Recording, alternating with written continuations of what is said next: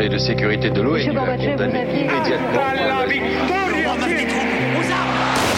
Vous n'avez pas, monsieur Mitterrand, le monopole du cœur. J'ai vu Brazil. Les présidents, ils sont pas pour nous. C'est moi Vous pensez tous que César est un con Comment ce groupe d'hommes peut décider pour des millions et des millions d'autres hommes 12, 11, 10, 9, ignition sequence start. Mesdames et messieurs, culture générale.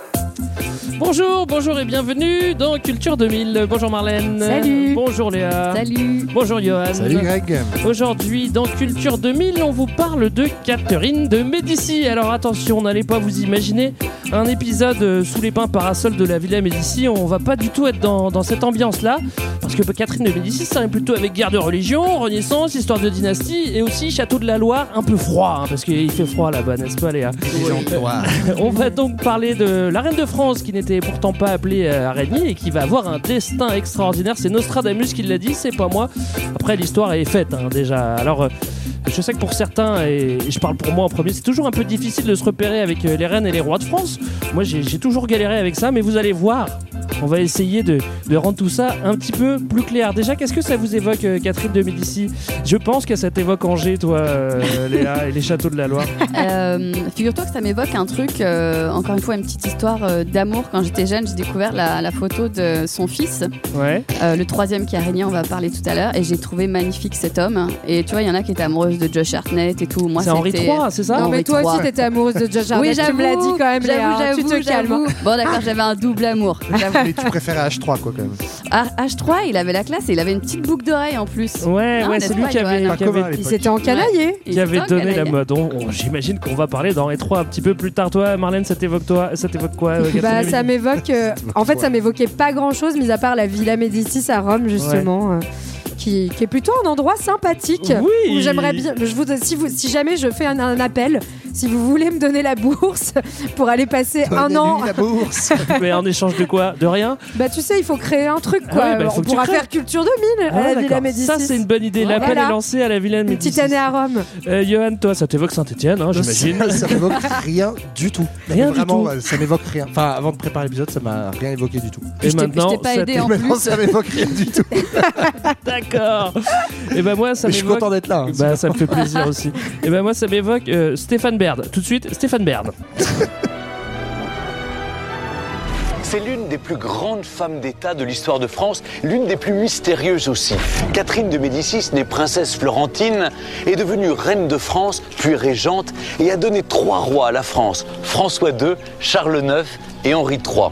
Une femme de pouvoir à la réputation sulfureuse et dont la prétendue légende noire alimente tous les fantasmes depuis plus de 400 ans. Et c'est depuis les plus beaux châteaux de la Loire où elle a vécu, Chambord, Chenonceau, Chaumont, et dont nous allons vous montrer ou faire découvrir les endroits les plus secrets et pour certains jamais dévoilés. Voici donc l'histoire d'un destin. Eh, ça va, Stéphane, hein, c'est nous qu'on fait l'émission amoureuses- Ah, maintenant. les effets sonores ils sont bien ils sont bien, ouais. Il y a un montage haché parfait qui te met dans fait, le rythme. c'est Star Wars. Catherine de Médicis. On là. peut pas l'inviter, moi je te vachement bien. Bah écoute, euh, je sais pas, il faudra lui poser la question. bien euh. en tout cas, moi j'ai regardé l'émission, elle était bien. Je sais pas si vous l'avez vue, euh, mais moi j'ai Non. Bien aimé. Voilà, il y a- Moi, ça m'évoque rien, donc Toi, ça t'évoque rien, donc bon, voilà. Bon, alors première question, vous la connaissez. Pourquoi diantre est-ce qu'on a décidé de vous parler de la, de reine Catherine de Médicis alors qu'elle est morte depuis hyper longtemps?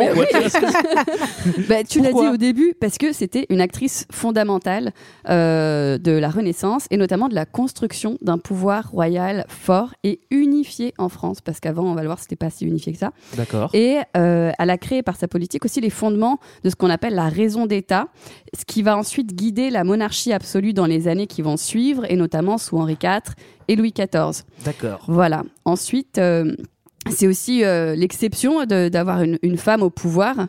Euh, c'est assez rare. Elle, elle a été régente, notamment. Mhm. C'est comme ça qu'elle est arrivée au pouvoir. Et donc, elle a Elle exercé. n'était pas euh, destinée au pouvoir, hein, c'est vrai, hein. Exactement. C'était bah pas non, du pas tout une femme quand le même. cas au pas. départ. Et, euh, et finalement, c'est marrant parce que dans la mémoire euh, nationale, etc., elle a supplanté les rois euh, sur, euh, enfin, qui ont régné à l'époque où elle était là. Il faut dire qu'ils cannent tous très vite. hein. Oui, Voilà. c'est vrai. Les uns Ils ont l'air un peu nuls. hein. Mais bon, on verra qu'elle a quand même pas mal subi les, les foudres de la misogynie euh, pendant tout son règne. Ah, très bien. Alors, si ça vous intéresse, puis d'ailleurs, même si ça vous intéresse pas, on va partir pour le grand 1. Elle est bien pratique, cette Catherine. Alors déjà avant de commencer, je tiens à préciser qu'elle s'appelle pas vraiment Catherine, hein, parce que Catherine c'est le prénom qui est donné le plus en France en 1963. Là, c'est pas trop le même délire. Elle, En fait, c'est Katoche. Ca- Caterina, Caterina di. Medici. Voilà, Ouais. donc vous l'avez compris, elle est italienne, elle est Ouais. même euh, florentine, elle Mais vient de la famille des Médicis. Mais alors c'est qui ces Médicis? Eh ben, c'est des banquiers Voilà. C'est ceux qu'on la moula Pourquoi t'as besoin de crier quand tu dis banquier? Parce que, je sais pas, c'est waouh C'est excitant, cet argent. Donc oui, c'est une grande famille. En fait, elle vient d'une grande famille de, de Florence. C'est important de le savoir. En fait, à la, à la base, c'est une famille roturière. Donc, c'est-à-dire que ce sont des, des gens qui ne viennent pas, qui ne font pas partie de la noblesse. Ce sont des banquiers. Et euh, en fait, ils vont euh, notamment se distinguer parce que avec euh, tout leur argent et toute leur moula, ils vont euh, payer notamment beaucoup d'artistes. C'est des grands mécènes. Et c'est comme ça qu'ils vont réussir à se faire anoblir, à, à devenir des ducs. Et donc, ça va devenir une famille hyper, hyper famous, quoi. Notamment, il va y avoir trois papes qui viennent de cette famille. Donc, voilà, elle est Très plutôt. liée au Vatican, ouais. elle est plutôt bien placée, la catoche, quand Mm. elle naît. Bien placée pour la liste d'attente au paradis avec son grand-oncle pape, là. Et puis, euh, bien placée Le euh, pop, là. avec, avec la moula. Et puis c'est aussi une famille qui va peser beaucoup dans l'histoire de la Renaissance euh, italienne, en fait qui va régner concrètement sur euh, Florence, sur la ville de Florence pendant très longtemps, et qui va vraiment diffuser aussi la René- participer à diffuser la Mm. Renaissance italienne en dehors de, de ses frontières. Alors pour schématiser à à cette époque, il y, a, il y a deux grandes puissances. Il y a Charles Quint qui est en gros l'Allemagne, le Benelux, l'Espagne et des bouts de l'Italie actuelle. C'est l'empire. euh, C'est les Habsbourg. euh, ouais, l'empire romain euh, germanique. Et il y a François Ier, lui qui est roi de France, qui a presque la France actuelle. On, on passe les détails. Mm. Et euh, lui, il, il- il est pote avec euh, le pape. Et ça, ça énerve pas mal Charles Quint. D'ailleurs, en 1527, il va carrément saquer Rome, ce qui va remuer un peu l'Italie, enfin qui est pas unifiée. Et ça va. Et le chaos va gagner Florence. Et, et- et la petite Catherine, elle, elle sera à, à ce moment-là quand, quand Florence bouge un petit peu en fait. Ouais, bah, elle, va se faire emprisonner en fait. Donc Florence va un peu se retrouver au milieu de tout ça. Il faut savoir que l'Italie en fait euh, n'est pas unifiée, mais est quand même considérée comme un, un des royaumes du Saint-Empire euh, romain germanique, Mm. donc euh, qui comprend euh, donc de la famille des, dirigée par les Habsbourg, dont Charles Quint. Et donc elle va être emprisonnée à 11 ans. et elle va quand même s'échapper de son emprisonnement en se tondant les cheveux et en se faisant passer pour une nonne, hein, je crois. euh, Ouais. voilà. Et donc euh, donc elle. euh, et, Mais elle aurait pas pu mettre une coiffe tout simplement plutôt que de se raser Je sais pas. Moi, j'avais fait Non, la c'est même un peu chose. stylé, c'est comme dans V pour Vendetta, tu vois. C'est. J'avais fait la même chose en sixième. En sixième, je m'étais aussi rasé la tête. Sauf mais que toi, t'avais pas une du tout le tondeuse électrique. Et à l'époque, Katoche, elle avait pas de tondeuse électrique, donc ça devait pas être simple. C'est vrai, c'est vrai. En tout cas, pour en parler de Mais toi, ça t'évoque rien. Mais pas toi, ça t'intéresse pas de toute façon, si, je suis très content. non, en fait, il y a effectivement cette compétition dont tu parlais, Greg, entre d'un côté François Ier et Charles Quint, et à ce moment-là, le royaume de France, notamment, donc euh, dont, dont, euh, François Ier est le, est le grand chef, le grand Mhm. roi, a besoin de moula justement. Eh oui. Et, Ah, euh, vous voyez Voilà, il a, il a besoin d'argent et il a besoin aussi diplomatiquement de se rapprocher du pape parce qu'il faut savoir qu'en France, on euh, est en train de mettre en place ce qu'on appelle euh, aussi l'église gallicane, c'est-à-dire en fait un royaume qui est euh, certes catholique, euh, certes dépendant du pouvoir religieux du pape, mais le pape n'a plus de pouvoir euh, politique sur la France. Donc il faut quand même se faire bien voir du pape. Du coup, ça tombe bien, euh, on a une, une petite idée euh, côté François Ier, c'est de faire un mariage diplomatique. Oui, parce que c'est vrai qu'à cette, à cette époque-là, le mariage, c'est un outil, quoi. Oui, c'est voilà. pas pour rien. Ah oui. C'est pas juste, c'est pas de Eh l'amour. bah en oui, tout en, cas. fait, mais c'est très intéressant dans les cours. En fait, c'est pour ça que les, les aristocrates voyagent beaucoup d'une cour à l'autre, d'un pays à l'autre. Les mariages entre euh, entre princes, entre ducs, duchesses, etc. C'est surtout des mariages en fait d'alliances de couronne, d'alliances diplomatiques. Et donc là, François Ier, il a un fils cadet, hein, c'est que c'est que le deuxième, Mm. qui est le duc euh, Henri d'Orléans. Il Et- l'aime pas trop à Skip. C'est pas, son c'est pas son préf. Et il va proposer de euh, le marier avec Catherine de Médicis, donc de la famille du pape Clément VII. Ouais. Euh, L'idée, bah, c'est à la fois de bénéficier d'une belle dot, puisque les, Médicis sont très euh, riches, et Ouais. en même temps bah, de rapprocher euh, la France Mm. de la papauté, puisque en fait, il marie son fils avec euh, quelqu'un qui est de la famille du pape. Donc, Ouais. euh, mariage diplomatique. Catoche, on lui laisse pas trop le choix. Henri non plus, mais c'est pas grave, ils sont mariés Mais euh, à 14 ans. Elle est où Ouais. la moulaga Elle est à Marseille, en Grosse moula, la moulaga. de Et oui. pouvoir. Oui, elle va se marier à Marseille, hein, Léa. Oui, et justement, et c'est donc juste pour dire, donc elle va rejoindre à ce moment-là, elle qui était une Médicis, euh, la, la dynastie des Valois, qui est donc la dynastie euh, François par Ier. Qui est François. Ier. Puis elle va servir, Voilà. euh, on va le voir dans, dans Pendant cette histoire, toute sa vie. elle va servir à gogo. Et Donc, mariage. euh, donc mariage. Là, on est en 1533. Je sais plus si on l'a dit qu'elle était née en 1519. Euh, et, Donc, elle a euh, 14 ans, ouais. donc elle a 14 ans à ce C'est moment-là. un bon âge pour se marier. Et, euh, et elle arrive, elle, elle rencontre euh, son mari qui, euh, bon, voilà, qui a 14 ans aussi. Et euh, pour le coup, euh, ils s'entendent pas trop. Et juste petite anecdote, euh, euh, le pauvre, son mari là, il a quand même passé son enfance en prison, un petit peu euh, comme euh, Catherine. Bah, ça fait des points Parce communs. que voilà, son père. euh, a- Non, mais ça, c'est voilà, génial, c'est quand une histoire, même. euh, complètement folle. En fait, son père, donc euh, François Ier, était en guerre, on l'a dit, contre Charles Quint. Et à un moment, euh, Il Charles. Quint, euh, bah voilà, a gagné. Donc François Ier a perdu. Il a fait bon bah. Si tu veux, en attendant, tu peux prendre mes fils et les avoir euh, chez toi en prison ou à quelques années. Donc de 8 ans à 12 ans, le pauvre gamin, il est en prison euh, parce que son père a décidé que c'était une voilà, Bah, écoute, façon sympa. Bah, en fait, en, fait, en gros, hein. Charles Quint, il voulait que ce soit François Ier l'otage. Il a dit non, vas-y, allez, t'en as deux pour le prix d'un, je te donne mes fils à la Et place. bam, bibi. voilà. Et, euh, Et, euh, et donc, euh, Catherine, c'est aussi le moment de son arrivée à la cour. Donc, elle est déjà à l'époque vue comme une roturière, Mm. donc elle est assez moquée par les aristocrates. Ouais, alors que c'est quand même une médicie, hein, faut Alors Parce mais, qu'elle est noble maintenant, mais, Mais elle, c'est- euh, mais c'est vrai qu'effectivement, elle n'est pas d'origine noble. Et là, on parle de- des Valois, qui est quand même une dynastie qui a depuis très longtemps. Donc, euh, il y a cette idée quand même que la bourgeoisie marchande, certes anoblie euh, récemment, mais Mm. la bourgeoisie marchande, elle est euh, très mal vue. Même s'ils sont très riches, c'est pas une question d'argent, c'est une question de sang et de rang. Quoi. Ah bah, on va voir si c'est pas utile l'argent. Euh, on finit sur ce petit mariage? Bah, c'est que Enfin, en- sur Henri, son bon, arrivée, quoi. en fait, ils sont pas. euh, alors, donc voilà, on se fout de sa gueule parce qu'elle est roturière, enfin anciennement, parce qu'en plus elle a un accent italien qu'elle parle, qu'elle parle pas très bien français. Ouais. Son mari, il la kiffe pas trop. En fait, lui, il aime plutôt Diane de Poitiers. À Skip, elle était vachement plus belle euh, parce que c'est vraiment ça le truc le plus important, c'est quand même la beauté de ces femmes, hein, euh, qui est globalement dans l'histoire, c'est le, le point le plus important qu'on a étudié. Ce qui reste globalement Donc, assez improuvable aussi. Voilà. Donc, Catoche était moche, Diane de Poitiers était belle. En plus, euh, Diane de Poitiers, en fait, c'était, euh, elle, elle- c'était un peu une, une, c'était Mentor, une, ouais. une mentor, un peu la maîtresse de. de- C'est un peu elle qui l'a élevée aussi, c'était sa C'est C'était sa préceptrice, quoi. Elle avait 15 ans de plus euh, que, que, que Donc, ils lui. ont toujours été très liés en fait. Du coup, Mais donc- ce qui tout, enfin tout ça, pardon, est extrêmement malsain, hein, quand même, rappelons-le. C'est-à-dire que Non. globalement, on a un mec de 14 Pas à ans qui est marié avec une meuf qu'il connaît pas, Ouais. dont la préceptrice a 15 ans de plus que lui. Lui, il est amoureux de sa préceptrice. Hmm. Du coup, il en fait sa maîtresse. Enfin, c'est. Bah, plein de. t'es- T'es dans le jugement, t'es dans la morale, toi. Moi, je trouve pas j'ai ça j'ai envie de rappeler la bonne morale Il faut aujourd'hui. séparer l'homme de l'artiste.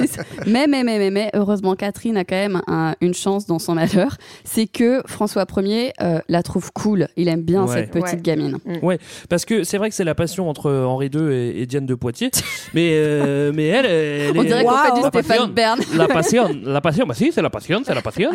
Et Catherine, bah, elle est un peu, elle est pas un peu, un peu en reste, et du coup, bah, elle va faire ses bails dans son coin, et puis elle va observer euh, euh, François, euh, François Ier, quoi. Bah, c'est ça, et ça, il faudra s'en souvenir après, quand, euh, quand on va vraiment arriver sur le, le règne, euh, enfin, en tout cas, les Mm. régences de Catherine de Médicis.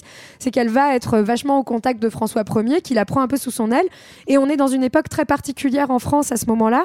En fait, euh, François Ier, c'est vraiment le roi qui est connu pour avoir euh, commencé l'unification de la France. Et ça se caractérise par plusieurs choses. hein. Euh, Notamment, il va commencer à réduire le pouvoir des seigneurs. On est toujours dans un système féodal, donc en gros, avec un roi, mais un roi qui maîtrise pas complètement le territoire, plein de seigneurs et leurs et leurs serfs. Donc il réduit leur pouvoir, il rend la langue française obligatoire sur tout le territoire français par Ça, c'est les- bien, par l'édit de Villers-Cotterêts en 1539. Euh, et Et puis- le breton, il y a toujours du breton Non, à pu, à pu. Bon, d'accord. Et puis euh, voilà, il, il renforce l'administration royale dans les grandes villes, il réforme le système fiscal, voilà. Donc toutes les grandes mesures un peu régaliennes, on dit donc qui fondent l'autorité et l'unification de l'État. Du coup, c'est le mentor, on peut le dire, hein, c'est c'est le mentor de, de Catherine. quoi. Ouais, c'est son mentor et effectivement, euh, bah, c'est aussi un très bon, euh, au-delà de ce rôle effectivement de Cavalier centralisation Ah de la non, ça n'a rien à voir. Alors si, c'est aussi un très bon cavalier et par ailleurs, elle va apprendre le cheval à ses côtés. mais euh, non, mais c'est aussi un, un très bon diplomate en fait, un homme politique, un homme d'État qui a compté parmi les rois de France et qui a une vraie influence en Europe. Et donc, elle Mm. va apprendre aussi l'intrigue politique, la négociation euh, à ses côtés, même si on le répète, elle est que euh, femme du fils cadet, donc du deuxième fils. Donc, Du a deuxième priori, dauphin, on elle apprend tout ça pour rien puisque elle n'est pas euh, vouée à régner. Faut Normalement, bien s'occuper, hein. voilà, normalement c'est l'aîné qui va régner. Et juste une dernière chose, pardon, euh, pour euh, comprendre aussi ces bails de mariage, etc., parce que ça peut paraître un peu bizarre. On le disait, hein, c'est un mariage diplomatique, et en fait c'est tout à fait normal à l'époque qu'un roi ou un dauphin soit marié à une dauphine, du coup, enfin en tout cas une future reine de France. C'est comme Miss France, Mais j'adore. qu'en fait c'est vraiment euh, le but, c'est vraiment un mariage pour produire du roi ou produire du Oui, prince. c'est ça. En fait, on s'en fout qui s'aime ou pas, et donc c'est tout à fait officiel que on peut avoir euh, une, une préférée, une ou plusieurs maîtresses. C'est pour ça qu'on parle de Diane de Poitiers, qui est, Qui est sa maîtresse favorite. préférée. Tout le monde Mm. le sait à la cour, et ça pose de problème à personne. Voilà, Alors, Absolument pas. notre premier dauphin va claquer et, juste euh, et après il y, a- il y a François Ier qui, qui va qui, qui, qui va claquer aussi en 1547. Et euh, du coup, bah, c'est Henri II, du coup, le deuxième dauphin, qui n'était pas non plus appelé à régner, qui va prendre le pouvoir. Et du coup, bah, Catherine se retrouve euh, reine. Ça, c'est quand même assez Miss dingue. France, elle a gagné. Elle a gagné. bon. Et pour le coup, bah, son, elle, elle se retrouve reine et en tant elle a un, un rôle à tenir, elle a une fonction à tenir, c'est qu'elle doit être génitrice.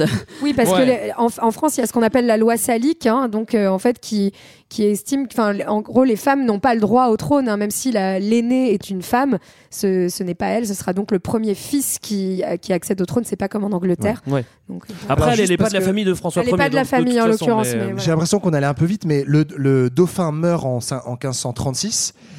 Elle n'est pas encore euh, reine, hein, parce que son père est encore vivant, François Ier Oui, est encore vivant. Ah, ok, pardon. dit, ouais. ok. Donc c'est dix ans plus tard que. Que- non, mais ça t'intéresse pas en euh, fait, Johan. Non, mais mourir. t'intéresses pas, tu suis pas Tu je rappeler la mort à Elle a chaque plus fois 14 ans, a, elle a 10 ans de plus. Quoi. Ouais, bah ouais, faut que la vie avance. Hein. Bref, mais en tout cas, comme l'a bien dit Léa, euh, son but, c'est de produire, et comme l'a dit Johan aussi, c'est de produire du roi Ouais. génitrice. You had uh, one job. hein, le- son job, c'est de faire des enfants, mais manque de bol, bah. Ça marche pas bien. Bah, ça, Ça marche marche pas, pas de bien. ouf. Bah oui, Cette pendant histoire 10 est géniale, J'adore cette histoire aussi. De 14 ans à 24 ans, donc les deux, ils ont le même âge, hein, ils n'arrivent pas à avoir d'enfants. Hmm, que se passe-t-il? Bah, Peut-être qu'il est un peu plus avec Diane de Poitiers aussi. hein, Alors de- c'est possible, je n'en il y a- sais il y a rien. Mais, mais, mais surtout hyper intéressant. Donc évidemment, euh, ça, ça colibette dans tous les coins. euh, tout le monde est en train de se dire, elle sert à rien cette reine. Potentiellement, il va falloir la changer. Euh, et c'est toujours de la faute de la voilà, reine, hein, s'il n'y a pas évidemment, ça d'enfant quand pouvait même. pas être de la faute du roi. Jusqu'au moment où ils vont euh, rencontrer un médecin qui va euh, déjà dire euh, au roi, bon, en fait, tu as effectivement une déformation euh, du pénis, donc euh, voilà, il y a une petite opération à faire. C'était Euh, très courant à la Renaissance. euh, oui, oui. oui. Ah la bon, déformation du pénis. Ah, J'ai lu des études. Mais voilà, c'est une opération qui est voilà, qui est assez classique euh, aujourd'hui. Et euh, au-delà de ça, elle, elle a un, un utérus euh, euh, rétroversé. Rétroversé. Et j'en suis fière parce que c'est le point commun que j'ai avec elle. On est non, et, médecine. et là, je suis en train de me dire, c'est très gênant ce que je vais dire par la suite parce que le médecin leur explique comment faire l'amour pour que ça marche. Ouais. Oui, apparemment, fait, c'est une euh, question mécanique de voilà, position. hein. exactement. Voilà. Donc, faut changer un petit peu de, de position pour Moi, que ça, ça- fonctionne. Je sais pas, je sais pas. euh, selon moi, ça pue un peu le truc. Ok, ça marche pas. On va, on va prétendre qu'il y a un truc, Ouais. euh, un truc euh, fonctionnel qui Et on va marche prendre pas. un autre mec. Ouais. non, ou une Je autre me suis un peu dit pareil. Peut-être, mais a priori, lui, il a déjà eu un fils illégitime, donc euh, soit, soit à chaque Oui. fois, c'est pas lui, ce qui est possible aussi. hein, mais- Ouais. Bon, En tout cas, Résultat, pendant Si 10 ça ans, elle a pas de môme et, Et après, après, elle en a 10. quoi. C'est genre. Mais- Il faut dire que c'est une survivor parce que franchement, avoir Ouais. 10 mômes sans crever à cette époque-là, Oui, c'est un truc de malade. Par contre, sur les 10, il y en a, il y a, il y en a que 7, je crois, qui survivent. Ouais. Ouais, Mais en fait, Eux, c'est quand- pas des Quand, survivors. en même temps, quand on fait 10, c'est normal d'en perdre 2-3 sur la Oui, bah, Bah, ça, c'est normal. hein. Mais la légende dit aussi qu'à qu'à force de pas avoir d'enfants, elle tente tout ce qui est en son pouvoir et notamment les, les séances Oui. de divination avec avec ses, avec euh, avec euh, Avec un de ses voyants, euh, l'autre euh, Ruggieri.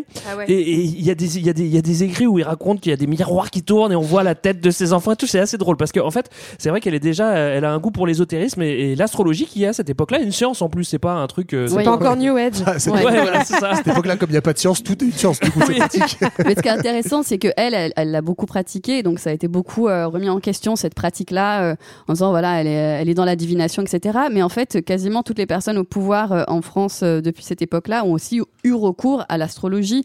Et juste pour en citer certains, donc avant elle, il y avait eu Charlemagne, mais Louis XIV aussi avait son astrologue, et même le bon roi Et Mitterrand. Mitterrand. oui, j'ai pensé pas que voilà. dire ça. ouais, ouais, ouais. Du coup, euh, on revient un petit peu au, au quotidien de, de Katrina. C'est la galère pour elle parce que son mari a coquiné avec Jane de Poitiers, ça je l'ai assez répété. Et en plus, elle est omniprésente dans la vie de Catherine. Ça doit être relou quand même qu'elle soit tout le temps là. Elle s'occupe des enfants, etc. etc. Ben oui, en fait, c'est même elle qui élève les enfants de Catherine, donc c'est quand même un brin humiliant. C'est un peu une que la meuf, elle en pond 10 et en plus, c'est même pas elle qui les élève. Remarque peut-être que ça lui rend service, on ne sait Après, pas. c'est peut-être pas mal. triste. Mais Elle leur écrivait elle des a- lettres trop tristes. et En tout tout. cas, elle a un vrai rôle euh, si on sort un peu de les feux de l'amour là. C'était quand même vachement bien. Pardon. Peu de sérieux. C'est ça aussi l'histoire de Catherine. hein. C'est vrai. Non, elle est donc euh, Diane de Poitiers est préceptrice. Elle a vraiment un rôle éducatif à la cour qui est important. Et du coup, bah, Catherine, puisque elle, elle ne joue pas ce rôle-là, elle est juste euh, femme reine pondeuse. euh, elle s'empare plutôt du pouvoir culturel, puisque dans un premier temps, elle n'exerce pas du tout elle le pouvoir. Et donc, elle va euh, alors avoir pour le coup euh, pas mal défendre à la cour l'éducation des filles, notamment Mm. d'une certaine Marie Stuart qu'on a déjà croisée ici Ouais. à Tout Culture fait. 2000. Et elle va développer pour le coup euh, s'inspirer de la politique de mécénat euh, italienne euh, qu'elle a qu'elle a connue à Florence euh, par ses aïeux, et elle va développer un peu la même chose en France avec l'architecture, le ballet, avec l'art de la cuisine. Et ce qui est intéressant, c'est que c'est pas juste de la culture pour la culture, c'est-à-dire ah on fait des beaux trucs et, et tout le monde est content, genre c'est un truc de, de gonzesse que de faire de l'art. En fait, il y a une vraie dimension politique des arts, et c'est Ouais. ça qu'elle importe d'Italie, notamment l'idée par exemple d'utiliser toutes les réceptions culturelles à, fin, à des fins diplomatiques. Donc en fait, elle, organise des, elle va organiser des grandes réceptions qui vont être l'occasion d'avoir des discussions, des négociations politiques. Et c'est aussi une plein les manière yeux. de voilà, et c'est aussi une manière mon- de montrer la grandeur, d'en mettre plein Ouais. les yeux. Ça, ça, c'est pas perdu. Par exemple, hein, l'art des jardins, etc. Et aussi à Skip, elle aimait quand même vachement bien manger parce que ça c'est Oui. génial aussi, comme on le disait tout à l'heure, c'est que il y a quand même une petite tendance chez les historiens à expliquer que, euh, à parler donc du physique de Catherine, à expliquer que quand même elle aimait vraiment bien manger et que du coup elle était dodue et que je sais pas quoi, ce dont global- globalement on se Ouais. tape Bah, pareil, complètement. on en reparlera, Enfin, mais c'est quand même un, bref, truc de ouf en fait. fou, euh, pour préparer cette émission, euh, en fait, t'écoutes la moitié effectivement des historiens qui te parlent de ça.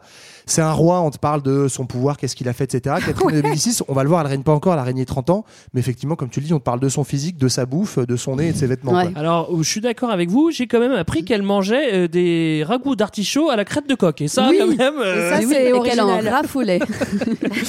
euh, quand, son mère, quand son mec euh, part à la guerre, elle a quand même un petit peu de boulot finalement, hein, quand elle Et est toute ouais. seule à la zombie. Bah c'est ça, elle devient régente donc en 1552 puisque euh, son mari part à, à la, à la guerre et donc là en fait elle va prendre un rôle vraiment important et euh, elle va euh, en fait euh, un peu être comme l'adjointe de celui qu'on appelle le connétable. Donc le connétable C'est des rillettes, c'est ça, non C'est le commandant des armées qui s'appelle Anne de Montmorency. C'est un prénom masculin à l'époque, ce n'est pas quelqu'un de gender fluide. Euh, voilà et donc ce monsieur le connétable Anne de Peut-être Montmorency hein, qu'il l'est, on sait pas. Ah bah, peut-être, mais je crois pas que c'est pas ce que j'ai lu en tout cas. En tout cas, tout ça pour dire qu'elle va donc se retrouver à une position Mm. hyper stratégique de d'aide au commandement des armées Mais pendant la guerre. quoi. Voilà, mais il faut préciser que c'est temporaire, hein. c'est pas une régence. euh, Normalement, une- Ouais. une, vraie régence, c'est quand un roi meurt. Là, en gros, c'est juste le roi est pas là. Elle Enfin, prend c'est la- juste- elle prend l'absence, elle a- elle comble l'absence quoi. Oui, c'est- Voilà. Temporaire. Quand le roi revient, il reprend Oui. sa place. C'est Disons ça. que justement, ça l'entraîne un petit peu parce que là, coup de destin, Henri II, son mec va mourir sur un excès de virilité. C'était un peu inattendu. Comment ça se passe cette histoire, euh, Léa? Bah oui, effectivement. Donc euh, euh, le moment là, elle a un petit peu régné, c'est justement parce que son mari était le roi euh, en guerre de nouveau euh, contre Charles Quint, donc contre l'Espagne. Euh, là, toujours euh, contre Charles Quint. hein. toujours. Voilà. Euh, et en fait, il y a une défaite de la France et donc il faut un traité de paix avec l'Espagne. Et en fait, le traité de paix, on le gère aussi de manière diplomatique en organisant un mariage princier entre euh, pour renforcer les alliances politiques en fait. Mm. Et euh, donc entre leur fille qui s'appelle Élisabeth et le roi Philippe II euh, d'Espagne, donc le fils de Charles Quint, je crois. Ça, Ouais, c'est génial. J'aimerais trop qu'au XXe siècle, tu sais, quand tu perds une guerre, du coup, tu maries ton fils avec la fille Ouais. en face. Quoi. Et c'est vrai que ça règle tous les Ça, bails. ça règle tous les problèmes. On doit le faire un peu plus. hein. Et donc là, pendant les festivités du mariage, euh, il y a un tournoi de il y a un tournoi qui s'organise et euh, Henri II euh, joue euh, euh, dans ce tournoi euh, contre un. Il fait une joute, ouais. Il fait une joute, quoi, voilà, contre, contre un autre aristocrate et il se prend une lance dans l'œil. Mm. Donc, il En même meurt. temps, dans euh, d'affreuses- Nostradamus, il lui avait dit. hein. Souffrance, voilà. Et d'ailleurs, si vous avez lu La Princesse de Clèves, que nous, on a eu un moment obligatoire à l'école, on ça parle de, de, cette, euh, de cet événement-là dans, dans ce. Obligatoire Je crois. Moi, je l'ai pas lu. Ah bon. Et donc, donc, donc, il, il, il, il- Il meurt. il claque. Heureusement, ils ont fait des moutards. Bon, ça, c'est ça, Ça, c'est. ils en ont fait pas mal, ouais. Donc ça, c'est plutôt bien. Donc il y a un roi derrière. Bah, hein. c'est François II, c'est le, donc le premier fils euh, de, de Katache qui devient roi. Et il se trouve que ça, on en a déjà parlé, mais François II, c'est le euh, mari de Marie Stuart, qui, euh, donc vous, vous souvenez- enfin, si vous écoutez notre épisode, en gros, Marie Stuart se retrouve plus ou moins reine de France à ce moment-là. Ouais. Et il se trouve que elle, c'est la filleule du duc de Guise.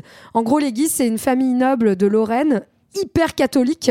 Et donc ça va jouer ça va avoir son importance parce que c'est une famille à l'époque en fait vous vous souvenez on, on- on a dit que François Ier était en train de vraiment euh, renforcer le pouvoir royal etc mais c'est pas encore fait c'est en construction. Et du coup on a euh, tout un état qui est quand même assez faible qui va entrer en crise à la suite de toutes ces défaites contre l'Espagne. Et on a plein de familles nobles en fait qui lorgnent sur la couronne et euh, qui sont un peu à la porte Mmh. en train d'essayer de une- rentrer. notamment, on est en train de le voir, parce qu'on a une dynastie qui va pas très fort et où tous les mecs claquent un par un. euh, Voilà. Puisque là, en l'occurrence, donc le roi, Voilà. est mort- le roi Henri II est mort d'un coup de lance, c'est quand même ballot. Son fils François II, il arrive au pouvoir, mais en fait, je crois qu'il a. il euh, reste des quelques mois mais il est il est il meurt deux- hyper il est- vite Il est enfant en fait, non il a il a 10 ans ou Il a- 12 ans, un truc comme ça. Euh, Non, il- non, non, il a non, 16 non, ans, je crois. il Ouais. est plus, il est bon, bah c'est quand même pas beaucoup. Ouais, c'est pas vieux. En tout cas, il, non, mais Il règne en un fait, an. ils savent déjà qu'il va crever même quand il accède au trône, quoi. Ouais, il, a une santé très fragile et donc il règne seulement un an. Et donc, euh, donc là, euh, Catherine de Médicis est déjà en deuil de son mari. Elle a perdu son mari. C'est à partir du moment de, ce moment-là, d'ailleurs, qu'elle commence à s'habiller en noir Mm. et qu'il y aura toute la légende. On en reparlera derrière de, cette, veuve noire. de cette veuve noire. Et puis euh, son fils euh, premier claque, bam. Donc là, euh, deuxième fils qui arrive au pouvoir. Et là, Donc, à partir du moment où c'est ses fils. En fait, euh, c'est vraiment Catherine de Médicis qui commence à avoir le Mm. pouvoir. Elle n'a pas le titre de régente, contrairement à quand elle était absente, mais Mm. dans les faits, comme ses fils sont de plus en plus jeunes parce qu'ils crèvent tous, donc le premier Ouais. avait 16 ans, Charles IX Neuf. à 9 ans Non, quand ouais. il arrive au pouvoir, donc dans les faits, c'est bien Catherine de Médicis qui là prend les rênes du pouvoir en 1560. Conséquence euh, directe de la mort euh, du roi, des rois même, j'ai envie de dire, c'est qu'elle euh, elle obtient le pouvoir euh, parce que son fils est trop jeune et surtout la relou qui squattait là tout le temps, Diane de Poitiers, bah dégage parce qu'elle a plus rien à Et foutre Marie là. Stuart bah, voilà. aussi. Allez, salut. Donc Hop elle a gagné, et bien ça, elle a gagné en pouvoir et ça, c'est ce qu'on va voir dans le grand 2. Avec Catou dans la place, c'est l'état royal au féminin. Alors le 16e siècle, c'est le siècle de la Renaissance, on vous le rabâche, hein, on redécouvre Oui. euh, le passé grec et ro- romain, les écrits, c'est aussi l'humanisme. Mais le 16e, c'est aussi les- la réforme protestante et les guerres de religion, ça c'est un peu moins glorieux parce qu'on va pas mal se castagner. Ouais. Et on va pas refaire toute l'histoire de la réforme protestante et de Luther ici, mais on peut euh, rapidement réexposer euh, les principes si ça vous chante. hein. Vous n'êtes pas obligé. hein. Si, bah, en, quel- en quelques mots, effectivement, donc euh, avec l'invention de l'imprimerie, les écrits de Luther et Calvin dont on avait parlé plutôt dans le centre de l'Europe au XVIe siècle, cette réforme protestante, donc euh, en fait ce, nouveau dogme euh, qui euh, euh, critique l'Église catholique, se répand très vite et il y a en fait euh, beaucoup de gens en Europe qui se convertissent au protestantisme et notamment beaucoup de cours et de familles aristocratiques qui euh, qui se convertissent. Et donc ça crée une, un, un conflit supplémentaire. On a dit on est déjà face à une euh, dynastie qui est assez faible parce Ouais. que les rois claquent tous, donc il y a des gens comme les Guises ou les Bourbons qui ont envie d'avoir le pouvoir. Mais en plus de ça, il y a des bails de religion qui se rajoutent puisque on commence à avoir donc euh, des concurrences entre des familles aristocratiques euh, catholiques et des familles protestantes. Mm. Dans certains pays comme l'Espagne, ça se passe de manière très simple, c'est-à-dire qu'on fait l'acquisition. on fait l'inquisition. On fait ouais. on bute tous les protestants. Dans d'autres familles, euh, en Angleterre, en Allemagne, etc., c'est le protestantisme qui devient euh, Mm. majoritaire et, euh, et euh, les familles aristocratiques euh, sont protestantes. En France, on est dans une position intermédiaire, en gros, entre pays latins et pas, pays du nord de l'Europe. et du coup, on augure une période de guerre de religion, Mm. on a appelé ça comme ça, Ouais. qui va durer une trentaine d'années, vous allez voir, de, de différents conflits entre ces familles. C'est ça, et pardon, et avec en fait beaucoup de complots entre ces familles. euh, en gros, pour les nommer, hein, les trois grandes familles qui se pressent un peu euh, au, au pouvoir, c'est les Montmorency, qui eux vont être plutôt partagés entre catholiques et protestants, mais vont plutôt tendre vers le protestantisme. Les Bourbons, euh, dont la grande figure c'est Henri de Navarre, qui va devenir Henri IV plus tard, protestant. Ouais. Et puis les fameux Guises euh, de Lorraine qui sont euh, hyper catholiques. Et, et du coup, l'enjeu, en fait, va être aussi euh, non seulement de prendre la couronne, mais euh, d'avoir la religion du roi, puisqu'en fait, c'est le roi qui définit la religion du royaume. Pratique. Voilà. Et, et du coup, le, le but, il faut bien comprendre que donc Catherine, elle va avoir deux buts à partir de là. C'est maintenir au pouvoir la dynastie des Valois, donc ça, la dynastie de François Ier, et maintenir euh, la religion catholique comme religion euh, majoritaire et, Mm. reli- et religion du pouvoir. Alors, euh, moi, je vous conseille de réécouter hein, pour euh, le, le- le- la réforme euh, notre épisode sur le culture du. Je l'ai réécouté, c'était vachement bien. On avait été très très On bon. était bon, ouais, nous tu nous mets des bons points. Voilà. dans cet épisode, on, par- on parlait aussi du, du, du concile de, de Trente, hein, de Trento, hein, la ville en Italie. Je le disais exactement pareil dans l'autre épisode. On va pas se réécouter. Rien ne change. Et euh, ça, c'est une contre-réforme. En fait, c'est pour, euh, c'est quand les, les, les catholiques se réunissent pour dire bon, euh, c'est bon là, maintenant on se, on, on se, on, on se ressaisit et on refait, on refait ça, le c'est- poussé catholique. C'est le contexte. Donc là, on retourne un peu en arrière, mais au milieu du XVIe siècle, comme tu dis, ce concile de Trente, c'est une, c'est une réaction catholique qui va resserrer la vis, hein, grosso modo, et le pape, la papauté, va le refaire à d'autres moments du XVIe siècle, va appeler à justement défendre le dogme catholique face à, face à la poussée protestante. Ce qui va pas être bien écouté en France, par exemple, puisque euh, euh, Marlène listait les, les grandes familles. Alors il y a un truc très cool quand tu es une famille protestante, vous allez voir, ça va revenir dans l'histoire, et que tu as envie d'avoir le pouvoir face à une dynastie faible, tu enlève le roi. Alors moi, ça, je trouve ça quand même Oui, drôle. Pensez-y chez vous. Hein, pas bête, hein. un- un- vous n'aimez pas. Macron, enlevez-le, tout simplement. bah, c'est ce qu'on a dit. Part, non Voilà. Euh, Oui, sauf que là, il a ne- euh, Bichette, non, il a, il a 16 ans, je crois, au moment où il, euh, où il est enlevé, le petit, euh, le petit François II. Ils essayent de l'enlever, en fait. Ouais. Et puis, bah, ça marche pas bien. Donc euh, là, globalement, euh, ça va commencer à faire un premier conflit, c'est-à-dire que les Guises, notamment, vont euh, exécuter des protestants en représailles de Oui. cette tentative. Oui, à chaque fois, de les représailles sont toujours mesurées aussi voilà, à cette époque. C'est ça ouais. qu'il faut Ouais, retenir. Non, et oui, c'est c'est atroce en gros. Enfin, il y a, il y a plein d'images de, de ce, de ce moment-là. C'est plein de gens pendus. Euh, photos. De... il y a, ouais, il y a des photos, des vidéos. Enfin, c'est pas très très beau à voir. Mm. Et donc, dans la foulée, euh, quand Catherine, elle, arrive au pouvoir, parce que ça, c'était la conjuration d'Amboise, c'était contre son euh, premier fils, donc qui est mort depuis. Quand elle arrive au pouvoir, elle, euh, justement, elle veut défaire les Guises. En tout cas, cette influence qui est si forte. Alors, elle, elle essaye de rester amie-amie en même temps parce qu'ils sont Bah, elle a importants. quand même besoin d'eux, Elle a besoin d'eux, mais elle aimerait bien quand même réduire leur pouvoir. Et euh, donc, voilà. Donc, elle arrive et elle va aussi écarter les Bourbons. Et, Ouais. euh, et se faire le pouvoir, nom- quoi. voilà, nommer gouvernante de France à ce moment-là. Très bien. Catherine est aux manettes. En gros, euh, elle gère. Je Eh pense oui. que c'est le moment de se détendre un petit peu. Parce qu'il s'est passé beaucoup de choses et d'écouter un petit peu de musique, non? Ouais, avec un double double combo, Greg, puisque c'est Catherine Philippe qui nous parle de Catherine de Médicis. Chanson très dans son style, hein, c'est-à-dire complètement barrée et incompréhensible globalement, mais vent debout contre cette légende noire de la mystérieuse et multifacette Catoche.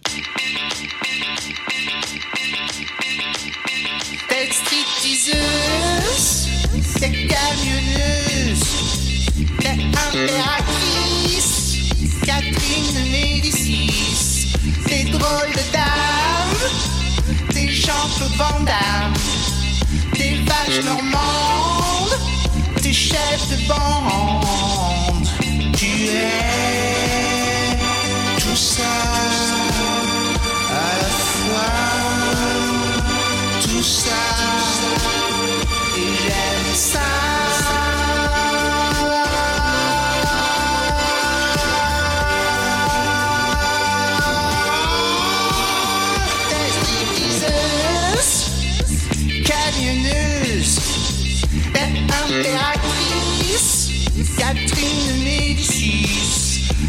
Marie-Madeleine, tu es Marlène.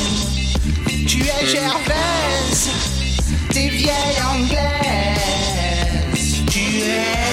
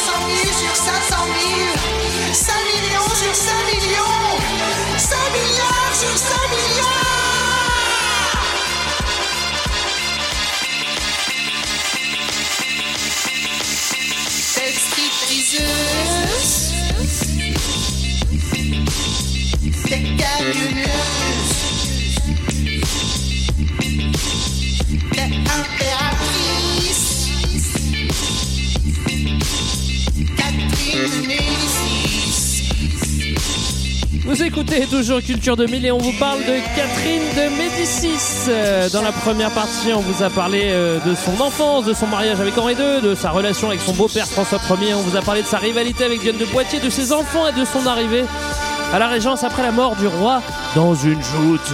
Catherine est au pouvoir, en tout cas elle est toujours dans l'ombre, même si c'est ses euh, enfants qui règnent.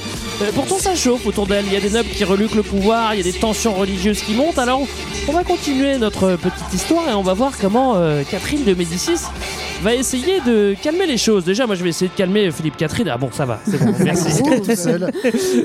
Euh, déjà il faut qu'on sache euh, qui est-ce qu'elle a autour d'elle, qui elle a Mais autour oui, d'elle, elle a aussi Catherine des relations professionnelles avec Michel.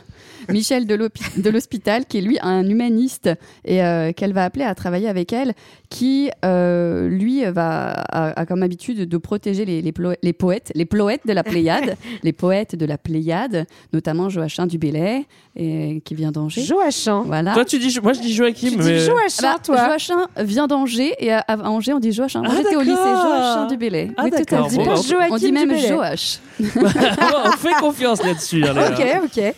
Et euh, voilà, il y a aussi Montaigne et, ou Ronsard. Et on dit pas montagne, on dit montagne. Enfin, chez moi. Parce qu'on ne le connaît pas. Bon, en tout cas, Catherine de Médicis remarque Michel de Moi, je dis. Médicis. hein. Vas-y, Léa. Et elle en fait le chancelier de la France. Le chancelier, c'est celui qui est à la fois Premier ministre et ministre de la Justice. Hmm. Po, po, po. Voilà. Donc là, en fait, c'est drôle. On a un espèce de couple euh, politique, hein, euh, Michel euh, de l'Hospital et Catherine de Médicis. Ni l'un ni l'autre n'est roi ou reine. Dans les faits, c'est eux qui gouvernent, très clairement, puisque Ouais. C'est ça. le petit Charles IX, il est tout môme. Euh, Il y a plein de familles qui se bastonnent pour euh, essayer de l'enlever, lui aussi, et pour Ouais. lui prendre son pouvoir. et c'est vraiment donc euh, Michel de l'Hospital et Catherine qui vont euh, mener cette politique à partir de 1560, vraiment de conciliation. Et ça, c'est important parce que si vous écoutez des trucs pourris, je donnerai pas de nom, mais sur Catherine de Médicis, en Elle fait, est très méchante. qu'elle est très méchante, que tout, tout est de sa faute, la Saint-Barthélemy, tout ça, vous verrez. En fait, euh, aujourd'hui, hein, on réhabilite pas mal Catherine de Médicis depuis euh, une trentaine d'années. Enfin, je dis on, pas nous à Culture 2000, mais les, les vrais historiens, si. très sérieux. Et en fait, elle mène vraiment une politique de conciliation, donc essayer de tenir à juste distance ces familles catholiques et protestantes et garder un petit peu une politique modérée d'entre-deux. La Oui. première Oui, preuve qu'on a de un ça. peu oublié en fait, enfin que l'histoire a un peu euh, évincé euh, Ouais. pendant très longtemps. Très quoi. bon exemple de ça, euh, l'édit de janvier qui est édité en 1560, qui est en C'est fait une dame Lady de janvier. c'est une anglaise. Alors, peut-être chez toi on dit Edith de janvier, je ne sais pas.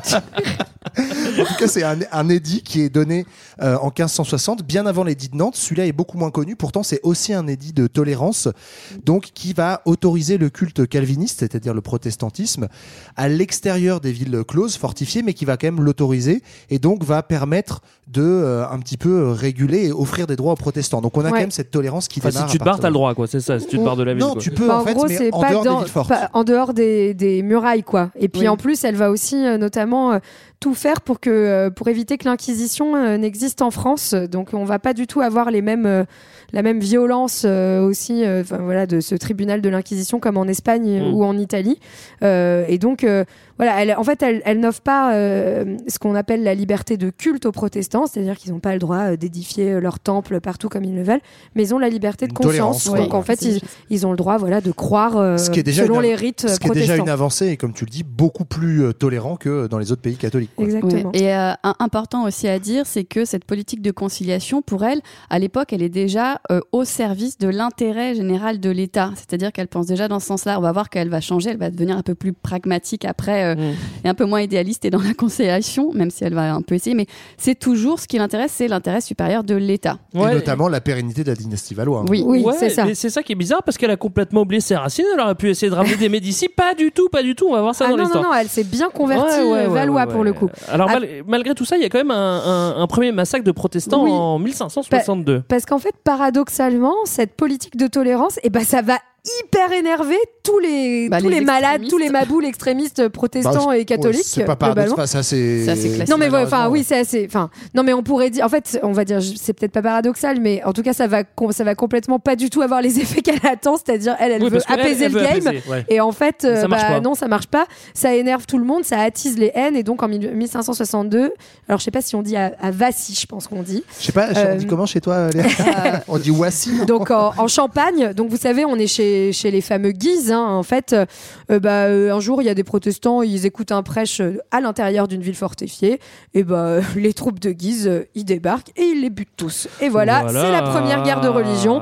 1562 qui démarre. Donc, comme on l'a dit, hein, en fait, c'est une série de guerres civiles qui vont avoir lieu donc, euh, à propos de cette question de, de- de catholicisme et de protestantisme entre 1562 et 1598. Et donc, il y aura huit guerres civiles qui, à chaque fois, ne durent pas si longtemps. D'accord? Ce sont des épisodes vraiment ponctuels. C'est des mais, massacres, hein, mais des des- petits plus, massacres ni moins, qui se. non, mais ce que je veux dire, c'est qu'on n'est pas sur une période de 30 ans Oui, de voilà. guerre euh, Non. continue. C'est vraiment des, des épisodes euh, très violents Mais par contre, euh, tu l'as bien dit, on parle de guerre civile aujourd'hui, enfin d'état de guerre civile, parce que pendant 30 ans, il y a une forte instabilité, euh, instabilité religieuse et instabilité du pouvoir. Donc c'est des épisodes, mais euh, quand même. Donc il y a ce, ce massacre en 62 euh, des, euh, de, de une trentaine de protestants par des fanatiques catholiques que sont les Guises.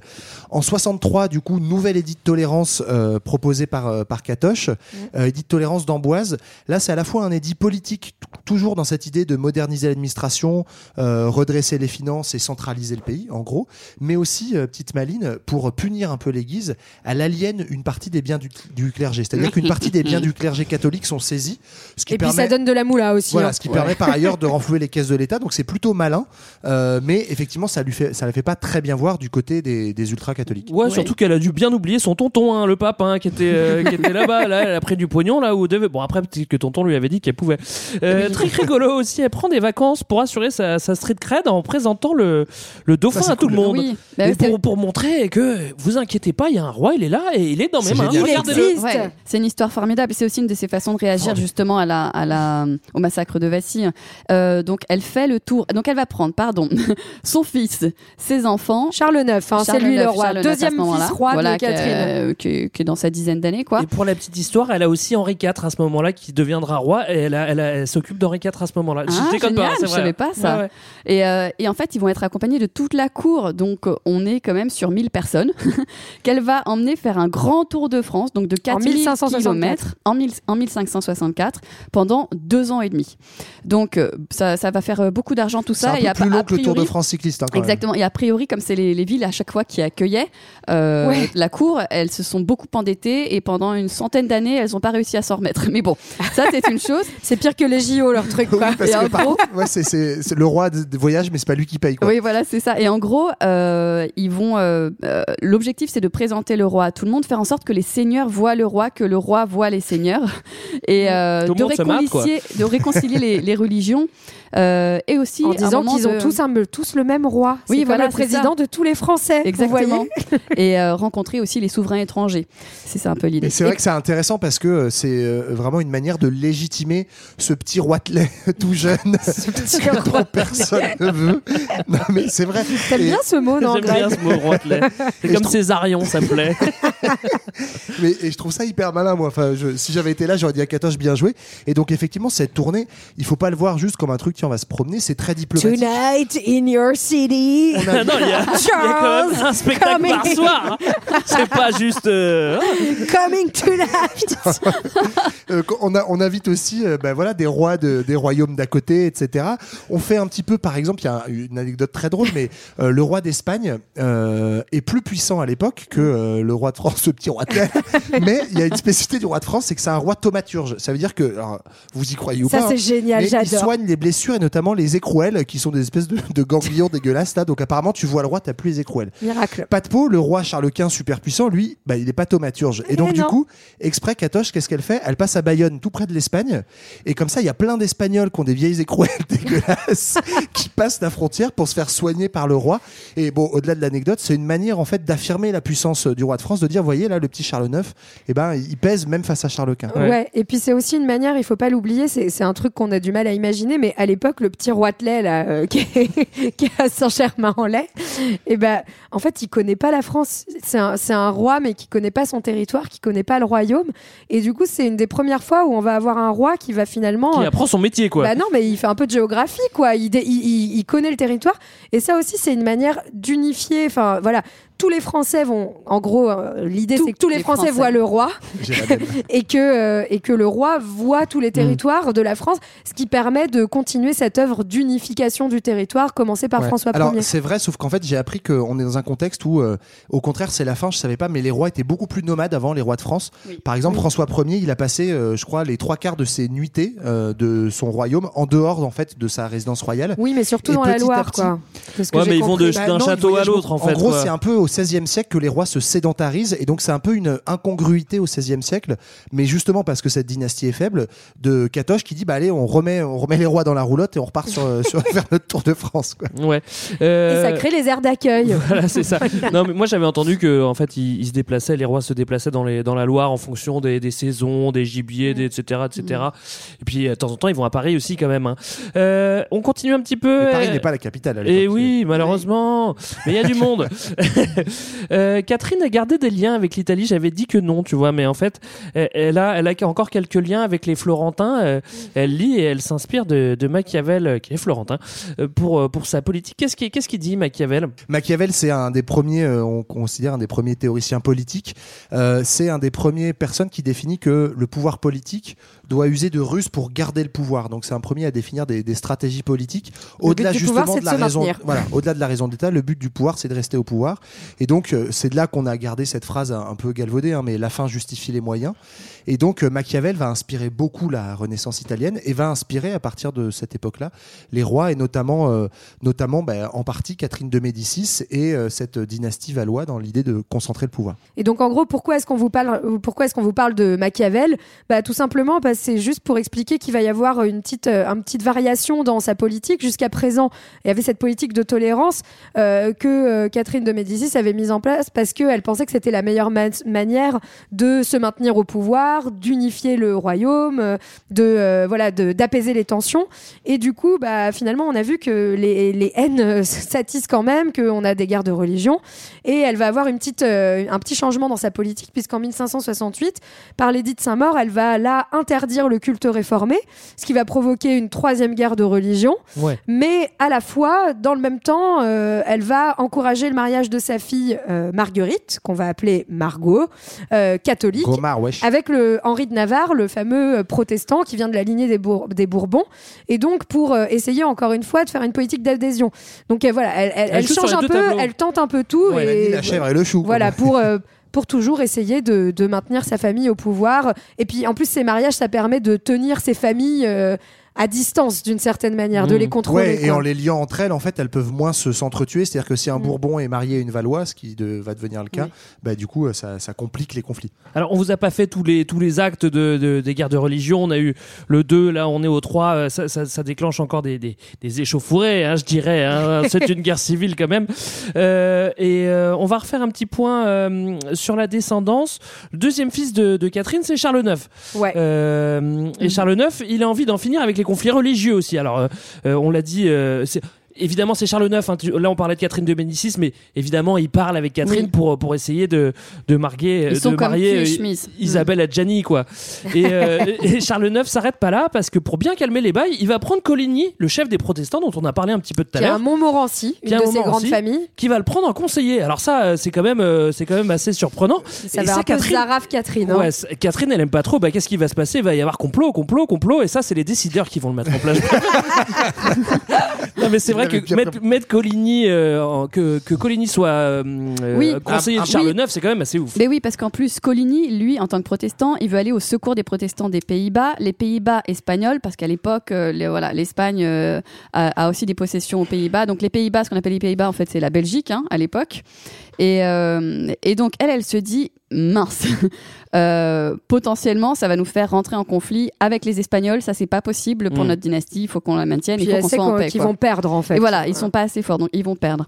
Et donc, euh, sachant que ça va mener la France dans une guerre contre l'Espagne et qu'elle va perdre, elle se dit petite tactique Complot. diplomatique. Mais c'est pas elle qui se dit Eh ça ben, toute alors, seule. ouais. Euh, Il y, a, un petit peu d'elle peut-être, mais on sait pas vraiment en fait. C'est aussi les Guy, c'est peut-être les En gens tout cas, qui le complot, c'est de buter Coligny. Voilà, c'est ça que je voulais Voilà. savoir, moi. Voilà. En alors ouais, il y a une tentative d'assassinat de Coligny, donc on est en 1572. Simplement juste parenthèse par rapport à ça, en fait, il y a un grand, dé- enfin un gros débat historiographique et on n'est pas trop d'accord. En fait, ce que vous venez présenter là, c'est qui qui a fait le complot en fait, ce que vous venez présenter là, c'est vachement la légende noire qui le dit. Et il y a, en fait, les- la plupart des historiens aujourd'hui remettent en cause cette théorie parce qu'en fait, il y a des écrits qui prouvent que et Catherine de Médicis et Charles IX avaient déjà abandonné cette idée de venir en secours des Pays-Bas euh, espagnols et qu'en fait, c'est pas du tout crédible que ce soit elle qui ait fomenté le complot. A priori, on n'est pas sûr, mais on pense que c'est plutôt les Guises. Les En tout Guises, cas, hein, ouais. Putain, encore les guises. plutôt les catholiques, toujours les ce qui serait Guises. assez logique en fait parce que bah, un protestant euh, au chevet du roi ça, ça zarafe un tout petit peu euh, les ultra catholiques Alors que oui, c'est vrai que, que, que elle, elle vient de marier sa fille, sa, Ça sa fille à un aucun sens, en fait. protestant. C'est vrai que Ça n'a pas, sens ça pas euh, grand sens. ouais. Bon, Et- c'est la légende, c'est comme ça qu'on nous Peut-être l'apprend. elle hein. est juste vénère que ce soit pas juste elle, la préf euh, oui, de mais en Charles fait, tu IX. vois, c'est ça, les historiens misogynes et tout, ils te disent ça, ils te disent ah ouais, en fait, Coligny, il a trop d'influence, du coup, elle est jalouse. Oh non, mais je en suis fait, une historienne misogyne. Visiblement, mais non, non, c'est pas. En tout cas. Ouais. euh, On sait pas qui c'est, on sait pas c'est qui, on sait pas qui. C'est pour ça que je vous disais les décideurs, c'est qu'on sait pas qui c'est, mais il y a des mais t'avais décideurs. raison, t'avais raison. Et l'assassinat Là, la machine rate. s'emballe. La machine s'emballe. L'assassinat rate et à ce moment-là, puisque c'est quand même le mariage d'un protestant avec. euh, C'est au moment du mariage. C'est pile poil au moment du mariage de Marguerite et de Henri, un autre Henri. Euh, Il y a des millions de proté- il y a des milliers de protestants qui sont à Paris pour assister aux noces et euh, qui prennent peur en fait. Ils se Mm. disent ah euh, le représentant principal des protestants et des représentants principaux se fait assassiner et donc ils réclament quand même justice. Voilà. Euh, ce- qu'on nous raconte, ce qu'on qu'on voit aujourd'hui dans les écrits, c'est vrai que c'est- on aimerait bien avoir la vérité, on ne sait pas vraiment ce qui s'est passé, mais Ouais, c'est que la reine, grave, elle hein. prend peur et qu'elle convainc son fils, alors peut-être que les Guises derrière aussi, enfin bon, tout ça on sait jamais trop, qu'il faudrait assassiner les têtes dirigeantes protestantes avant d'être tués euh, eux-mêmes, quoi. Parce Ouais. qu'ils ont déjà quand même subi des complots. Ça, ça, on peut quand même comprendre qu'ils ont, Voilà. voilà. on a essayé de les assassiner, de les enlever, etc. C'est Bon, ça. voilà. En gros, le, la cour, le pouvoir royal, on va dire, parce Voilà, qu'on sait pas c'est si c'est. Catherine de Médicis, Ouais. son fils, décide d'assassiner, mais juste les, les grands chefs protestants. En juste disant, les chefs. Bon, on a raté, Bien, on a- bien les calmer. on quoi. a raté Coligny, mais là, il y a tous les protestants dans Paris qui s'énervent. Ça sent pas bon pour nous. Donc, pour calmer le jeu, très mauvais move, Très, on va buter les move. 10 ou 11 chefs C'est protestants. vrai que c'est une super stratégie pour calmer les choses en Ouais, général. C'est ça. Bizarrement, qu'est-ce qui Ça se va passe leur faire peur. En fait, donc là, on ferme les portes de Paris, on sonne le tocsin qui est censé vouloir dire attention, on va attaquer les chefs protestants. Mm. Et en fait, là, il y a une espèce de vendetta générale, euh, d'hystérie collective, et c'est la fameuse nuit de la Saint-Barthélemy. Donc, on est en août 1572, et en fait, bah, euh, à la fois euh, les généraux, mais aussi le petit peuple catholique va buter non pas 11 chefs protestants, mais des milliers de protestants. Mm, euh, mm. On D'abord entre tout 10 000 Paris. et 30 000, hein, Voilà. c'est énorme. 10 000 et 30 000, euh, pas juste dans la nuit, enfin ça va durer une nuit très sanglante à Paris, et après ça va même se répandre dans toute en province. Euh, maintenant, les historiens parlent même de saison en fait de la Saint-Barthélemy, de saison de massacre, parce que ça va durer pendant deux mois, où dans toutes les villes on va buter du protestant. Ouais, Donc c'est- là, c'est c'est assez long, la ouais. plus grosse des guerres de religion. Mmh. Euh, on l'a dit, hein, il y a plusieurs versions. En... Après, on se doute que forcément, elle a forcément joué un rôle, euh, Catherine de Médicis. Euh, J'imagine qu'elle s'attendait pas à une purge pareille, en tout cas, euh, même si elle a rien fait ou même si elle a fait quelque chose, c'est quand même assez. La politique de tolérance, ça a bien marché. Ouais, ça a bien marché, on la félicite. Et on félicite surtout, euh, bah, moi j'ai envie de le dire, genre, on félicite surtout les, les décideurs. On arrive maintenant au grand 3. Échec et 4, 1573-1589. Euh, très joli titre pour cette fin de règne. On, on va, on, va, on va là faire un, un petit annuaire de, de ceux qui veulent la peau de Catherine. On, on commence à le comprendre, on l'a déjà hein. compris, hein, tout le monde veut. Puis évidemment, il y a les protestants et les monarques protestants, hein, les, les premiers. hein. Oui, alors c'est les monarchomaques, je pense, ce que tu es. Putain, ouais, ce que- les monarchomaques. ouais, moi j'ai- euh, pas bien, je voulais pas en parler parce que j'ai pas bien compris, mais si tu veux en parler, vas-y. Non, mais Ah, moi, en, ça, en j'ai gros, en gros, c'est des, c'est euh, certains euh, leaders protestants qui, dé- en fait, défendent une nouvelle euh, théorie de une- royale, en gros, euh, une pensée anti-absolutiste qui veut que désormais il y ait un contrat qui lie le souverain à son peuple, à sa nation. En fait, c'est assez anglo-saxon hein, comme euh, comme pensée, les monarchomaques. Bah, Donc en fait, surtout que les protestants, c'est ceux qui souffrent des politiques absolutistes Oui. catholiques, donc qui préféreraient que le pouvoir ait moins Voilà. de pouvoir. quoi. C'est ça. Enfin, Donc d'un- côté, on a des théoriciens protestants qui euh, théorisent justement bah, une plus grande tolérance et un monarque euh, moins, comme tu le dis, euh, Marlène, moins puissant. Et puis de l'autre côté, euh, on commence à avoir une petite fronde euh, du côté de la famille royale, puisque peu de temps en fait après euh, le, la, la Saint-Barthélemy, eh ben, euh, on va voir le, le petit roi Charles IX qui va claquer. On est en 1574, si je dis pas de bêtises. Ouais. Donc deux ans après la Saint-Barthélemy, Charles IX claque. Mm. Et euh, là, du coup, c'est le nouveau fils, le troisième de Heureusement qu'elle a une réserve de, C'est de ce- fistons. oui. hein, parce Et que ça, c'est celui qui est super beau avec sa petite boucle Oui, d'oreille. c'est celui qui a la mais, boucle d'oreille. Mais encore une fois super jeune euh, globalement. Oh, 20 20 ans, lui, il est déjà adulte, ouais. Donc là du coup Il venait d'avoir. elle est- elle est moins ma régente parce que là il est en, en âge de régner.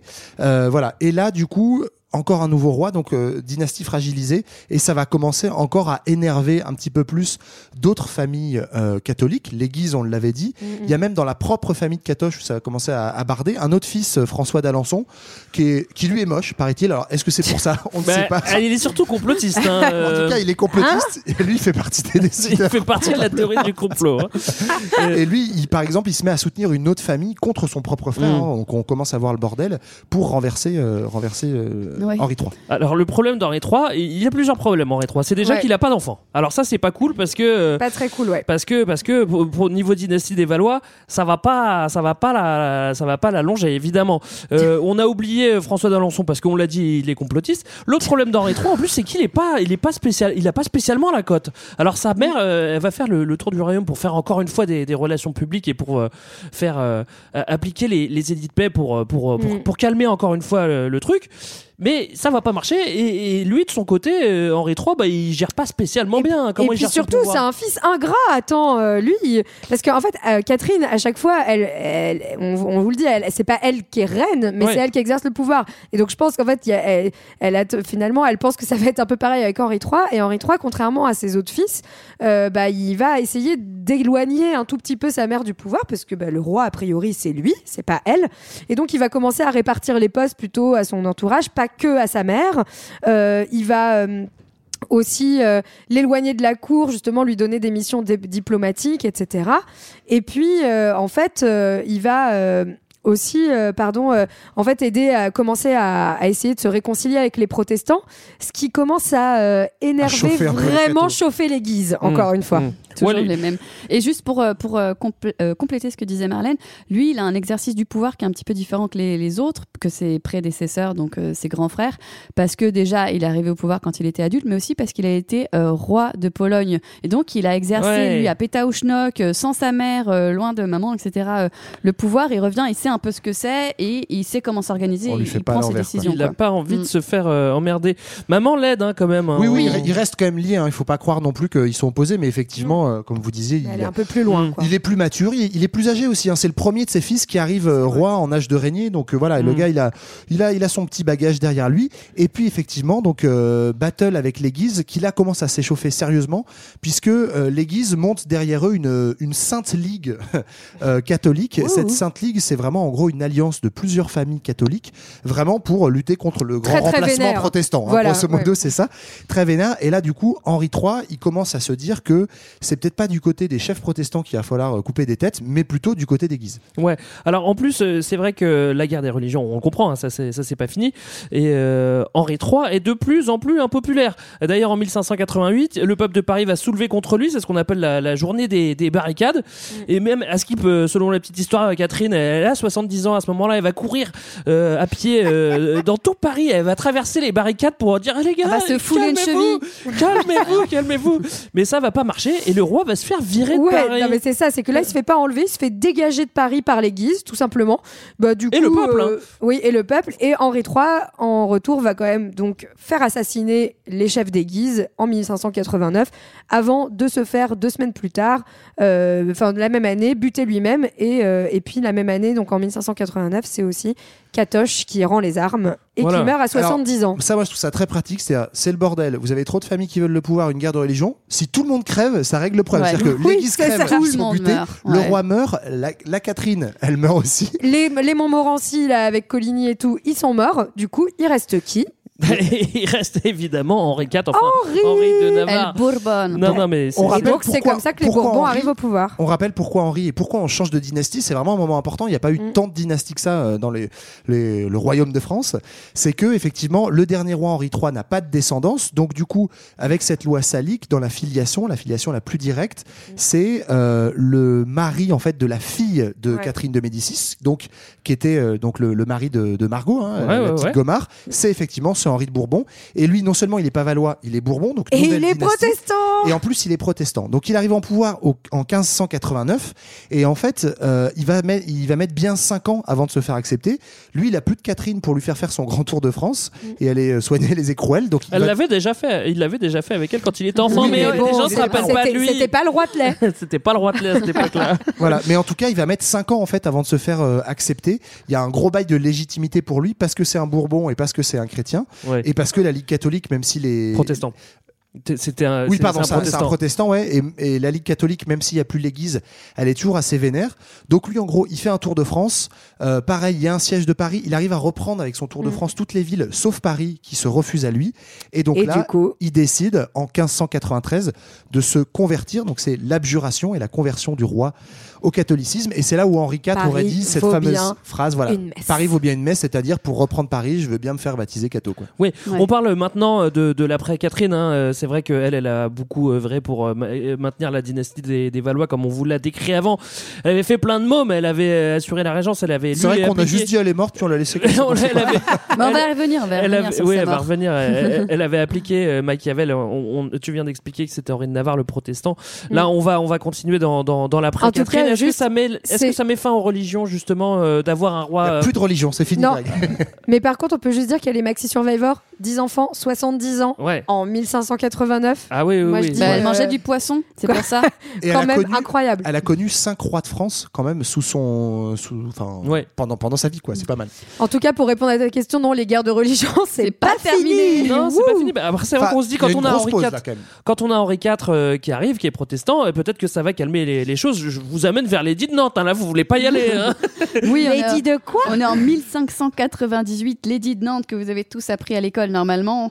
Peut-être que vous étiez comme moi, vous savez plus exactement ce que ce que ça C'est ce voulait que dire. c'était, ouais. Bah, euh, en fait, c'est un édit qui dit que le catholicisme reste la religion officielle du royaume, mais que les protestants acquièrent à ce moment-là la liberté de conscience et de culte, enfin. D'accord. Donc voilà. Donc Et ça, puis- c'est Henri IV quand même. Ça, hein. c'est Henri Bah oui, c'est-à-dire IV, qu'il- Il s'est 1598. converti au catholicisme, mais il applique quand même Il n'a une pas vraie politique oublié de euh, tolérance. ses origines. Voilà. D'accord. Bon, Et, bah, bravo. euh, hein. Et c'est quand même une fin euh, Clap, De, des guerres de religion pendant quasiment 100 ans, puisque Ouais. cet édit de Nantes, il va rester en place de 1598 jusqu'à pratiquement 100 ans plus tard, 1685. Notre ami Louis XIV, qui lui La fera révocation de l'édit de de Nantes. Fontainebleau, qui révoque l'édit de Nantes et donc qui réinterdit le, le droit, le, Le culte droit de culte protestant. euh, Oui. protestants. Et euh, pourquoi est-ce qu'il révoque l'édit de Nantes euh, très rapidement? C'est justement parce que lui veut un pouvoir euh, qui n'est pas du tout partagé. Enfin, il faut vraiment que ce soit la religion Mm. du roi, etc. Ouais, c'est marrant, je crois que Louis XIV, il était très dans le partage. Bah, moi aussi, je Donc voilà. ça. Mais il y avait Donc, fistule.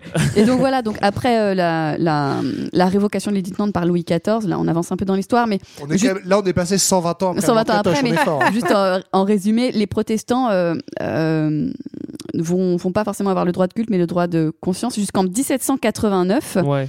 Euh, tout ça, Là, ça, ça va pas changer. Donc Ouais. c'est seulement à partir de la Déclaration des droits de l'homme et des citoyens qui consacre la liberté religieuse que les protestants vont pouvoir retrouver euh, goût à la vie. D'accord. C'est beau. On va revenir sur notre euh, Catherine. Euh, on, va, on va se faire un petit bilan. hein. Déjà, on l'a dit, elle avait bien Calmement. bossé. hein. Je, je fais un- une introduction de bilan tout à l'heure. On fait des allers-retours. Il faut suivre hein, maintenant. hein. Ouais, c'est Attention. pour voir si hein. vous suivez bien. Petit bilan de Catherine. Bah, bilan, euh, bilan positif. hein. Moi, j'ai envie de mettre une note. On lui euh, met 18 Non. Ouais. Si elle avait été à la primaire populaire, à mon avis, elle aurait bien plus. Oui, je c'est pense. ça. Elle avait un programme, c'est pour ça. Non, mais en- bah, en gros, elle a surtout en fait une longévité, une longévité. Longévité. Longi- Merci, ouais, parce que j'allais pas y arriver. elle a eu ça, donc, de 30 ans. Pendant 30 ans, en fait, elle été au pouvoir euh, officiellement ou officieusement. Elle a connu, du coup, euh, elle était reine de par son mari, puis de trois fils différents quand même. Donc ça, rien que pour ça, elle compte vraiment, c'est euh, le grand trait d'union du XVIe siècle dans cette Oui. période, on l'a dit et redit, hein, mais de euh, fin de dynastie très faible des Valois et guerre de religion. Donc Mm. euh, beaucoup de beaucoup d'incertitudes, beaucoup de troubles politiques, mais une catoche qui tient la baraque. On l'enterre où? À Saint-Denis, j'imagine, non? Elle va à Saint-Denis ou pas? Bah, ça a été un petit peu compliqué tout ça. Elle a été en- enterrée, déplacée euh, plein de fois. Momifiée En fait, aussi, tu euh, ouais, euh, ouais, ça a commencé. Déjà, il y a eu des soupçons d'empoisonnement au départ euh, sur sa mort. En fait, non, elle s'est pas faite empoisonner. A priori, elle est morte euh, de, de, de vieillesse, mais donc de fait, elle a été autopsiée pour vérifier qu'elle n'avait pas été empoisonnée. Donc à l'époque, c'était euh, déjà Ouais. assez rare. J'aurais Ensuite, bien aimé voir, pardon, ce que ça donne une autopsie en une autopsie 16e genre. siècle. Attends, c'est quoi ça? Attends, attends, attends. Et ensuite, elle a été euh, embaumée à l'égyptienne, euh, ce qui lui a permis d'être exposée pendant 40 jours sans sentir. And Ah. tonight in your city.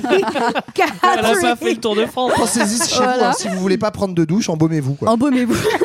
et ensuite, il y a eu un premier enterrement à Blois. Et d'ailleurs, sur la demande de, euh, c'est marrant, mais de sa fille adoptive, donc la première fille euh, d'Henri II, celle qu'il avait eue euh, en dehors du mariage, et qui était en fait Diane, de- qui s'appelle Diane de France et qui était très attachée à, à Catherine de Médicis parce que on l'avait dit à la cour de France, elle voulait éduquer les filles, donc elle avait pris vraiment Mhm. Diane de France sous son aile, sa belle-fille. Et donc c'est elle qui va essayer de, de euh, réhabiliter euh, sa, sa belle-mère et donc un premier euh, enterrement à à Blois, puis ensuite le, le corps va être plus tardivement euh, transporté à Saint-Denis auprès de son mari, Ce donc Henri II. Pardon, est-ce qu'il y a un très bon move parce qu'on va la mettre à Saint-Denis en 1817, je crois, c'est ça Ouais. que tu avais noté. Ouais. Ce qui est après la Révolution française, très malin Catoche, même après Oui. sa mort, parce que à la Révolution française, on déterre tous les rois de Saint-Denis pour, les, c'est vrai. pour les dégager, donc elle, elle y est encore. Bravo. Euh, on a, on a, on a esquissé aussi euh, euh, sur euh, sur la mauvaise réputation de de, de Kat. Est-ce que vous voulez euh, parler en, en parler en- encore un petit peu? Pourquoi, comment ça se fait qu'elle ait si mauvaise réputation après Bah, en dans, fait, dans les livres qu'on a? Voilà, c'est juste comprendre que euh, donc on a essayé d'avoir une vision un peu plus complexe du, du personnage, mais que pendant cinq siècles, euh, ça- en fait, euh, son personnage va être repris dans les arts et dans la littérature populaire comme euh, voilà la machinatrice, la, la reine cruelle, froide, déloyale, démoniaque, l'empoisonneuse. Enfin voilà, alors que euh, tous les personnages et les souverains masculins, euh, Henri IV, Louis XIV, vont être toujours montrés comme puissants, paternels, vaillants, loyaux, etc. Mm. Donc bref, c'est juste qu'aujourd'hui on a plutôt une tendance de réhabilitation de la figure de Catherine de Médicis qui était en fait bien plus complexe que, que juste cette légende noire euh, très misogyne. Mais en fait, c'est intéressant parce que cette légende noire extrêmement misogyne, effectivement, elle est le fait déjà de ses contemporains à l'époque, parce que justement, il y a ces conflits euh, politiques. En gros, on va essayer de la décrédibiliser. Et du coup, bah, quoi de plus facile pour décrédibiliser une femme? Bah, Lui dire que c'est une femme. que hein, dire que c'est une femme, tout Voilà. simplement, c'est hyper facile. Donc hein. on la ramène à ça et en fait ce qui est assez fou et ça, ça c'est intéressant aussi comme réflexion sur comment se construit l'histoire, c'est que pendant très longtemps, pendant même euh, enfin jusqu'à euh, jusqu'aux années 90-2000 grosso modo du 20e siècle, on n'a pas du tout remis en cause cette euh, vision de Catherine de Médicis. On disait bon bah si tout le monde a dit que c'était une empoisonneuse, qu'elle était vilaine et mauvaise reine, Eh ben, bah, c'est sans doute que c'était vrai. et donc il a fallu tarder beaucoup pour remettre ça en question. quoi. Ça sera le mot de, de, de la fin, Johan. Euh, Vous voulez mettre une note à Catherine de Médicis? Bah moi, j'en ai a 18, 18, moi. Ouais, moi je lui mets un bon 17. J'aime bien comment ça sonne. Moi je reste sur bien plus. D'accord, alors je ne ferai pas le calcul parce que je suis nul en calcul. Mais c'est la fin de notre épisode. On vous remercie d'avoir écouté. On espère que ça a été un petit peu plus clair. On s'est parfois disputé, mais il y a eu de l'émotion dans, dans cet épisode. Nous, on se retrouve euh, dans deux semaines pour un autre épisode. D'ici là, on se retrouve sur les réseaux sociaux. Évidemment, vous nous écoutez où vous voulez, mais si vous l'écoutez déjà, vous savez où c'est. On vous indique pas comment faire. Il y a toujours le livre euh, L'essentiel du 20 e siècle. Et puis, c'est à peu près tout. On vous fait des Et bisous. on vous fait des gros Yes, bisous. salut. Bye bye. À bientôt.